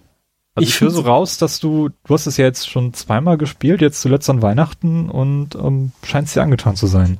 Ja, ich habe jetzt auch vorhin noch mal im Vorgespräch gesagt, um die Story noch mal richtig zu kapieren, müsste ich es eigentlich noch mal spielen, weil ich den so viel schon wieder vergessen hatte. Ähm, nee, mir gefiel das richtig gut. Mir gefällt es tatsächlich auch besser als der erste Teil, weil es einfach von der Steuerung und vom Gameplay halt irgendwie noch ein bisschen besser ist und ein bisschen runder funktioniert einfach alles. Ähm, äh, es hat mir auf jeden Fall sehr gut gefallen. Also ich mochte das sehr, sehr gerne. Ja, also mich auch. Ich habe es jetzt über über drei Wochen lang, glaube ich, ähm, gespielt, äh, auch mir sehr viel Zeit genommen, äh, durch den Story-Modus schön durchzukommen. Und generell, also diese neue Tomb Raider-Serie, die ja seit 2013 jetzt äh, besteht, die versucht ja immer irgendwie den Spagat zwischen, zwischen aufregendem Actionspiel und Survival-Spiel mit Geschicklichkeits- und Adventure-Passagen hinzubekommen. Und das Spiel aus 2013 hat irgendwie deutlich mehr auf der Action-Seite gezogen. Da gab es so diese, diese Passagen, ähm, wo irgendwie alles um dich herum zusammenstürzt. Das war hier nicht so sehr der Fall. Also das, ja, es gab, es gab sie auch. Es gab sie auch. Ich ja. erinnere mich da an die Flucht, wo man ähm, mit Jacob aus dem Gefängnis flieht und von diesem Helikopter ähm, verfolgt wird und beschossen wird und alles um einen herum einstürzt und so. Aber man, also aus dem ersten Teil gibt es durchaus viel mehr Stellen, die einfach ja, wo, wo hinter dir, wo, wonach dir die Sintflut ist, wo einfach alles zusammenstürzt, genau. während du da rauskommst. Und das ist hier so ein mhm. bisschen zurückgefahren. Ne? Man sah bei dem, bei dem ersten Spiel schon, wo die Entwickler hin wollten und insbesondere sah man auch, dass sie sich von der Uncharted 3 abgrenzen wollten, aber es gelang mhm. noch nicht so richtig. Und mit Rise of the Tomb Raider ist das in meinen Augen sehr, sehr viel ausgereifter und ausgearbeiteter. Also nicht nur der, mhm. der Bodycount ist, ist gefühlt niedriger, ich habe es jetzt nicht na nachgezählt, aber jetzt in Erinnerung geblieben ist halt, dass ich beim ersten Teil viel mehr Gegner getötet habe als hier. Und mm, die, die optionalen Tombs, die ich beim ersten Teil vermisst habe, die sind hier einfach viel zahlreicher und auch viel länger in der Spieldauer und echt, echt gut gemacht. Und vor allem auch sind die Belohnungen, die du dort bekommst, sehr lukrativ und ergänzen halt das Character Building sehr sinnvoll. Ja. Und ich habe auch das ganze Zeit das Gefühl gehabt, dass, dass ich in, in diesen Momenten so als richtiger Tomb Raider unterwegs bin und da ein Geheimnis lüfte und ich mache dies, weil, weil Lara das auch so machen würde und nicht, weil das Spiel meint, ich müsste jetzt da in diese Höhlen reingehen, sonst komme ich nicht weiter oder so. Und äh, ja, genau. Das, das hat mich halt echt motiviert. Und dann auch so wie Lara einfach auf die Umwelt, Umwelt reagiert, ähm, wenn sie friert, wenn, wenn man rauskommt Schneeflocken sind in ihren Haaren oder sie schaltet automatisch ihre Lampe ein, wenn du in eine dunkle Umgebung kommst, äh, das dann auch noch so ein bisschen orange leuchtet und alles so ein bisschen, bisschen spannend und lebendig wirken lässt. Das finde ich sehr, sehr cool gemacht. Und mhm. dann ist da das, das Übernatürliche, was in diesem Teil, also was natürlich zu Tomb Raider dazugehört, ähm, mich eigentlich immer stört, weil ich das, das fühlt sich für mich nicht so richtig natürlich an. Ähm, aber das, das, gehört halt dazu. Das gehört dazu, ja. Und hier tritt es dann doch so weit in den Hintergrund, ähm, dass, dass nur noch so eine dezente Note übrig bleibt. Also ähm, das, das fand ich okay. Naja, du hast halt die Armee der, über, äh, der, der, und, nicht Untoten, der äh, Unsterblichen. Ja, aber du zerstörst Was? am Ende auch dieses Artefakt um, um ähm, stehst eigentlich so wie da wie vorher. Also du hast da nicht irgendwie so einen übernatürlichen Schatz, sondern du hast einfach nur diese, das, das eingedämmt und es ist wirklich ganz zum Schluss diese, diese Armee der Untoten, die dann da, die da rummarschiert. Ähm, ich finde, das, das ist, ist okay in diesem Spiel. Also ich habe äh, bei Uncharted 2 fand ich es irgendwie nerviger zum Schluss, als, als das da überhand nahm, wenn ich das jetzt mal als, als Gegenbeispiel nennen kann. Mhm. Und auch im Film finde ich es ganz okay.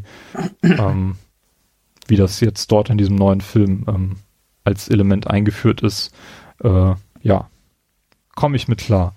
Insgesamt finde ich es auf jeden Fall besser als den, den Teil von 2013.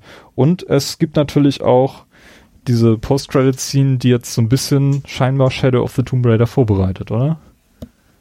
Genau. Also man erfährt halt, dass es noch etwas, also dass Anna quasi auch nur ein, eine Schachfigur m, ja, auf dem Spielfeld von Trinity war und dass es da halt noch andere Leute im Hintergrund gibt. Und Lara sagt ja auch irgendwie noch an der normalen Credit-Scene, also in der normalen äh, Schlussszene, dass ähm, sie versucht, versuchen wird, äh, Trinity aufzuhalten, dass sie äh, quasi zum, also diese Tomb Raider zum Tomb Raider wird, um halt Trinity davon auf, abzuhalten, so wichtige Schätze zu benutzen, um Macht zu erlangen. Hast du denn irgendwelche ähm, Erwartungen, Hoffnungen auf Shadow of the Tomb Raider? Also wo man noch anknüpfen könnte, das Spielprinzip so an sich zu verbessern? Ähm, also wenn das Spiel da ist, würde ich mir bestimmt denken, okay, das ist cool, wenn, irgendwas gemacht wird, aber so spontan wüsste ich jetzt also wirklich nicht, was man noch verbessern könnte, weil ich das eigentlich schon recht mag. Also was mich, was mich freuen würde, wäre es, wenn, also wenn es ein cooles Setting geben würde, irgendwie was Dschungelmäßiges. So wie in Uncharted 2. Vielleicht. Ähm, war das Uncharted 2 oder war es sogar der erste Teil? Ich weiß es gar nicht mehr genau. Auf jeden Fall irgendwie so ein, irgendwie Dschungel oder sowas. Oder vielleicht auch mal mehrere Settings, so wie in Tomb Raider 2 damals. Da ist man ja auch an verschiedenen Orten unterwegs. Das hatte ich so ein bisschen gehofft, als man dann in, Sy in Sibirien angefangen hat, dann nach Syrien kam, irgendwie hatte ich gedacht, dass man an mehreren Orten auf der Welt unterwegs ist. Das würde ich, glaube ich, ganz cool finden. Also ich, mich hat so ein bisschen gestört auch, ähm, dass wir jetzt schon wieder diese, dieses Waldsetting hatten. Und, und halt zu viel Schnee. Zu viel Schnee, genau. Das, das habe ich jetzt irgendwie satt. Also ich finde es nett, dass, mhm. dass wenn du irgendwie in, in, in Schnee, in tiefen Schnee stappst, dass du da nicht schnell laufen kannst und so. Ähm, okay. Aber ich glaube, da ist noch viel mehr rauszuholen an, an abwechslungsreichem Setting und, und das müsste auf jeden Fall in Shadow of the Tomb Raider eine Rolle spielen. Und man hat ja auch gesehen, dass man jetzt die Umgebung noch viel mehr in das Spiel einbezogen hat. Also du kannst dich da, wenn da ein Busch ist, äh, dann setzt sich Lara da auch oder hockt sich da hin und du kannst dann daraus Gegner ähm, angreifen, ohne irgendwie groß äh, anders spielen zu müssen. Und hm. Obwohl, das ist ja dieses Deckungssystem, das ist im ersten Teil ja eigentlich auch schon. Also, dass sie automatisch in Deckung geht, weil sie duckt sich in Büschen ja auch nur, wenn Gegner in der Nähe sind. Ja. Sonst macht sie das ja auch nicht. Aber war das da auch schon so, dass du da im Bus sitzen konntest und ein Gegner meine, kommt vorbei? Ja. Okay. Aber ah, ich hatte irgendwo also, gelesen, weil dass das so als dass das also neu ich bin wäre. mir nicht hundertprozentig sicher, aber da sie ja da auch schon automatisch in Deckung gegangen ist, immer hinter Mauern oder was weiß ich, wenn es Büsche gab, könnte ich mir vorstellen, dass sie sich dann auch da. Ja, okay. Nee, ich hatte in irgendeinem Artikel gelesen, dass das wohl ein neues Spielelement gewesen sei. Ja, kann ähm, natürlich auch sein. Weiß ich, bin ich jetzt nicht sicher, wenn du sagst, das war schon vorher so. Auf jeden Fall ist da noch Potenzial äh, drin vom Setting her, das stimmt, da stimme ich dir zu. Und ähm, auf der anderen Seite ist das Spiel auch das erste der Reihe, dieses Shadow of the Tomb Raider, was dann nicht mehr auf der letzten Konsolengeneration erscheint. Und da ist dann natürlich auch technisch noch Potenzial, da noch mehr rauszuholen aus, aus dem nächsten Spiel. Was uns vielleicht noch größere Areale beschert oder noch mehr äh, Abwechslungsreichtum, was die Tierwelt angeht. Äh, keine Ahnung. Mal gucken. Irgendwas wird da sicherlich gehen. Release äh, ist im September, Ankündigung folgt Ende April. Da wissen wir dann sicherlich mehr. Und ich glaube, auf der E3 wird es dann auch sehr prominent vertreten sein. Mhm. Und es erscheint auch, glaube ich, nicht mehr zeitexklusiv bei Microsoft. Ich hoffe, dass es auf jeden Fall auch auf die Xbox kommt. Gleichzeitig mit der PlayStation-Version und nicht die PlayStation-Version jetzt irgendwie ein Jahr früher als die Xbox-Version. okay, das wäre böse, ja. Aber ich glaube, das hat Sony auch nicht notwendig. Äh, die haben ja auch mit der Uncharted-Reihe ein exklusives, ähnliches äh, Werk. Und ich habe jetzt Uncharted 4 hier liegen, das habe ich ja immer noch nicht gespielt, nachdem ich vorletztes Jahr die Trilogie, die ersten drei Teile durchgespielt habe, relativ kurz hintereinander. Äh, habe ich jetzt noch zwei Uncharted-Teile vor mir, die ich irgendwann mal angehen muss. Und vielleicht machen wir dann auch nochmal einen Podcast drüber. Vielleicht. Vielleicht. Alles klar.